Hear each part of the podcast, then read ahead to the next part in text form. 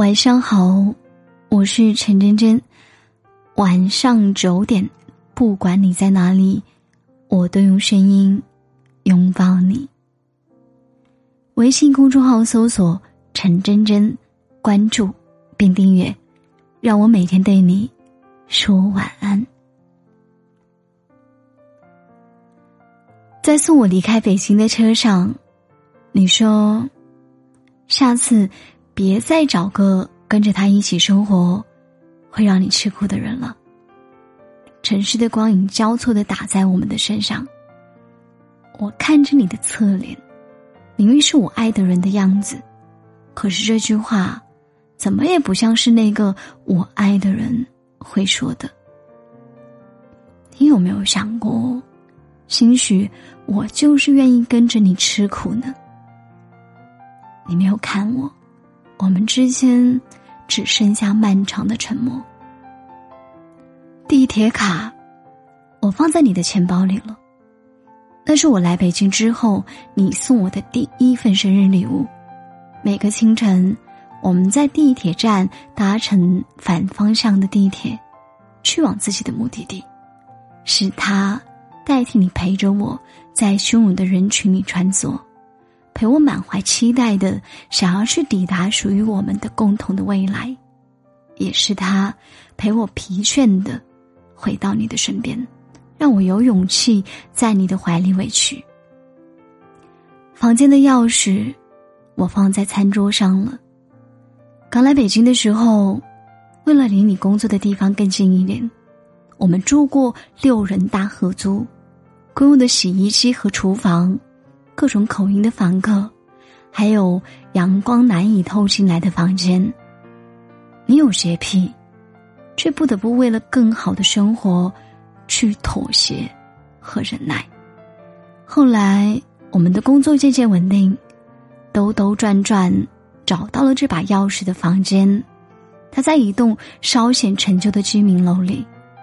天气晴朗的时候，阳光会照进窗户里。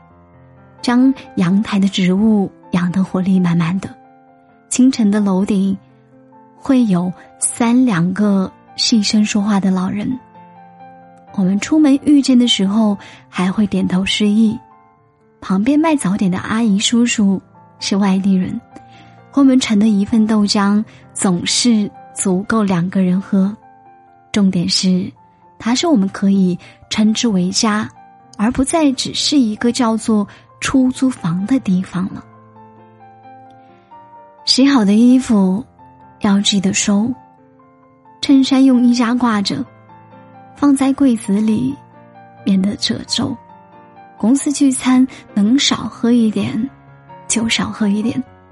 对了，下次找到喜欢的人，别再让他跟着你吃苦了。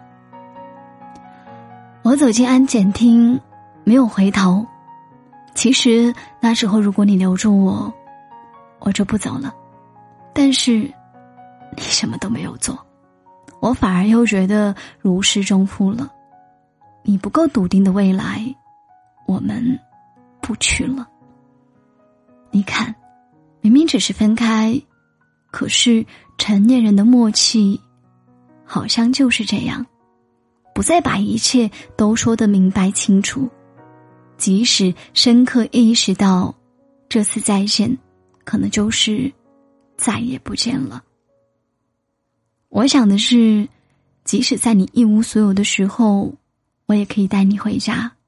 可是你不要一无所有，你要有酒有肉有姑娘，你要无风无雨年复年，而我只能陪你到这里了。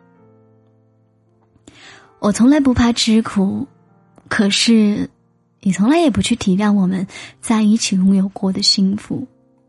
没有钱，我们可以一起去挣；没有房，我们可以一起去买。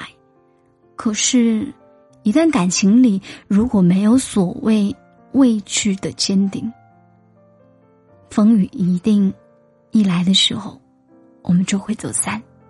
你要记得，你不要我了。是我们把过往弄丢了。